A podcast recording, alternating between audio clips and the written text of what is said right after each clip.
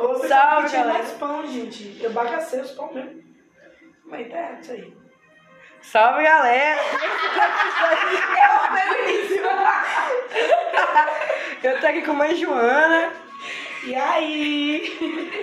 e com Pamela do Churrasquinho também. Hellouris! E hoje, esse é o primeiro episódio de uma mini saga que a gente vai fazer de especial Casa da Mãe Joana. Pra quem não conhece, é um bar daqui do Feira 6. Muito top. Que tá passando por uma pausa aí. Uma pequena pausa. Uma pequena pausa que já tem seis meses. Não, três A meses. gente não sabe Três quando vai acabar, mas, Mas vai acabar enquanto a mas um dia vai acabar, pessoal. E aí, mãe Joana, fala aí, conta aí pra nós como é que é. Como é que foi o esquema pra poder criar o bar e tal.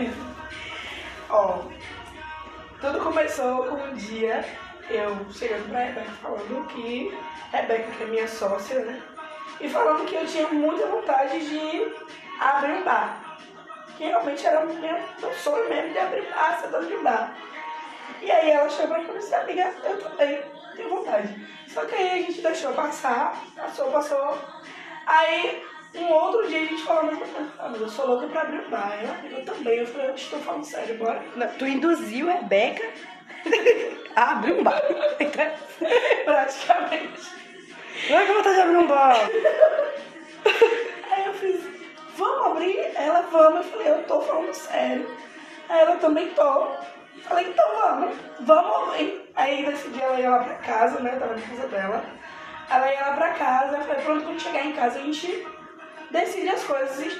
A gente decidiu as coisas uma noite. Só que aí aos poucos a gente foi ajeitando. Aí minha mãe, fui falar da ideia pra minha mãe, né? Que ela ia me ajudar financeiramente. E aí ela foi, conversou com um, primo meu, que tem um depósito. E ele falou, ah, olha, inicialmente eu acho melhor vocês é, irem com um depósito, é melhor começar com um depósito. Aí eu falei, tá, vamos começar com o depósito. Aí foi, a gente não tinha falado pra ninguém. E a gente é bocuda, né? Roqueiras. Fofoqueiros. Roqueiras. E foi um trabalho pra segurar isso. E eu não sei como a gente conseguia durante um bom tempo segurar. Mas seguramos. E fez sucesso. Fez sucesso. É. Aí, quando a gente viu que a gente realmente precisava da ajuda de outras pessoas, falou assim, não, o pessoal precisa saber, porque a gente precisa da ajuda também de outras pessoas para poder o negócio começar a caminhar mesmo, a ideia começar a caminhar. Que então, galera, precisamos de funcionário. E aí a gente primeiro falamos pra. Eu já tinha falado pra minha mãe, né, da ideia. E aí primeiro, primeiro falamos pra o nosso grupo de amigos. Um dererê aí, viu? É, e aí o pessoal ajudou a gente a dar o core, a gente foi atrás do freezer. É, eu e minha irmã foi parar na casa da porra, ainda atrás do. Meu Deus. Enfim, foi um caos nesse dia, que foi o dia que foi buscar o freezer. Saiu Rebeca e Juliana de moto para um lado, eu e Vitor de moto pro outro. E tomando uma chuva retada.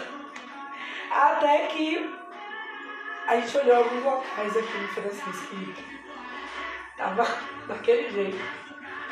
E aí a gente descobriu o local lá que eu não ia mostrar porque a porta tava quebrada. O, a parte de, de trancar, né? A mola, alguma coisa assim. Sim. Aí ele não ia mostrar porque a mola da, da porta tava quebrada. Aí eu falei, não, mas me mostra mesmo assim. E É, só pra contextualizar que tá ouvindo, né? A porta era aquela de sobe e desce. Sim. A gente vê embaixo, geralmente. Bem pode bar mesmo. Sim, exatamente. E aí eu falei, assim, não, me mostra aí, qualquer coisa a gente conserta.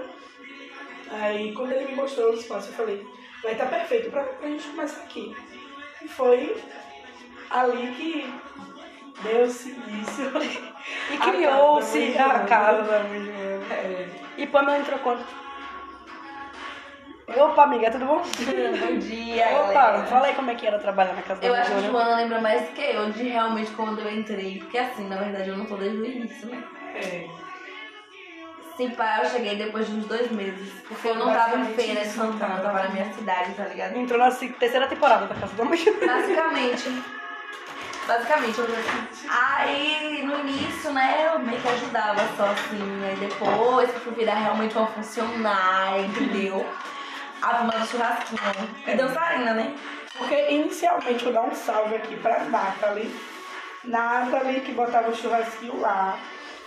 E aí, como Nathalie é, conseguiu arranjar um emprego e tal, aí ela falou, amiga, que não ia, não ia dar mais pra colocar. Eu falei, ah, então eu vou tomar conta do churrasquinho, porque eu tinha terceirizado o churrasquinho. Eu falei, amiga, coloca o seu churrasquinho, você tá precisando de dinheiro.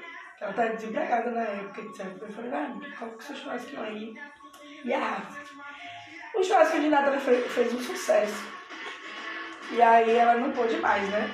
Aí eu falei, amiga, tu tá aqui sempre. tu não quer tomar conta do churrasquinho, não? Te pago.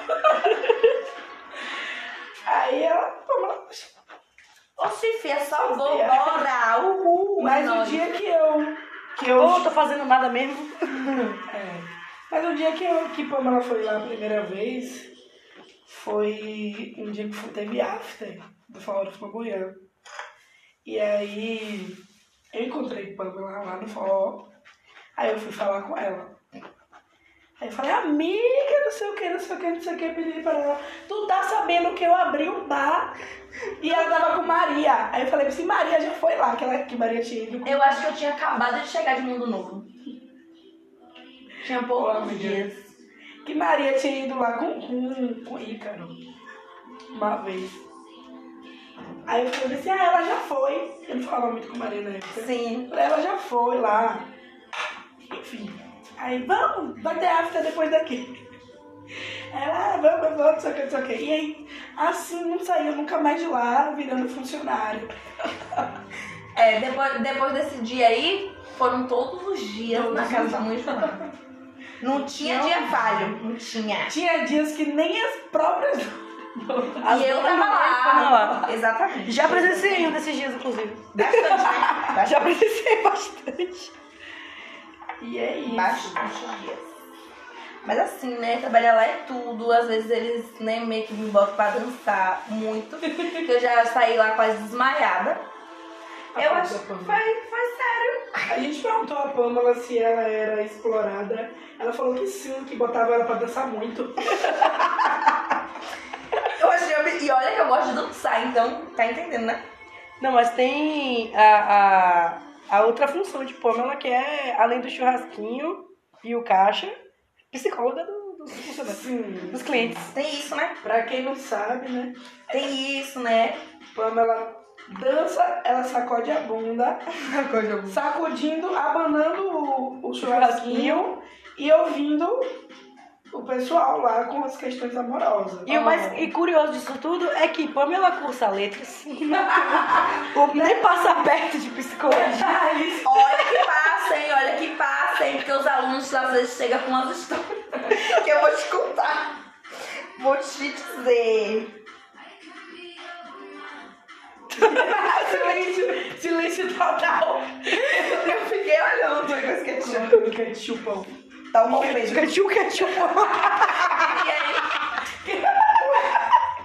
Lembrando que é sem corte. Então, galera, esse foi o primeiro episódio. amazing! Amazing!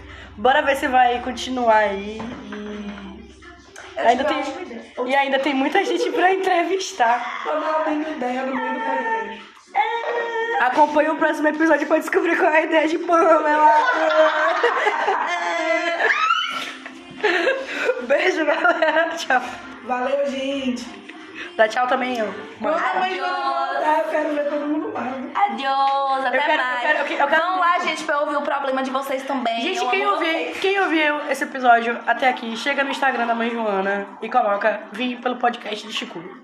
Ou então comente sobre o podcast que a gente vai saber. A gente tem Twitter também, tá? Twitter, Twitter, Instagram o Instagram é casa ponto da Mãe Joana. da mãe Joana, Joana com dois N's. Boa.